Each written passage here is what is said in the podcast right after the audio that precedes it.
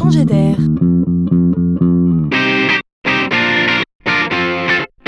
C'est la chronique de Laurent Collen. La protection de notre environnement, autrement dit la sauvegarde de notre planète, est bien la grande histoire de notre siècle. Pour y arriver, on comptera sur la lucidité des diagnostics, la sincérité des alertes, la hauteur de vue des politiques, leur courage, l'adhésion du plus grand nombre à cette cause, l'effacement des seules motivations cupides ou privées face à un enjeu de survie générale.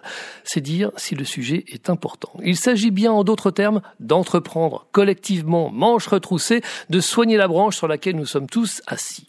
Et il faudra compter avec l'innovation. Il semble même que notre salut passera par là. Alors, Place à la créativité. Louons et rions de cette trouvaille. Imaginez qu'une entreprise britannique baptisée Pavegen a mis au point un système qui permet à tout à chacun de créer de l'électricité en tout simplement marchant. Il s'agit bien d'une dalle révolutionnaire fabriquée à partir de caoutchouc recyclé, capable de convertir la pression des pas en courant électrique.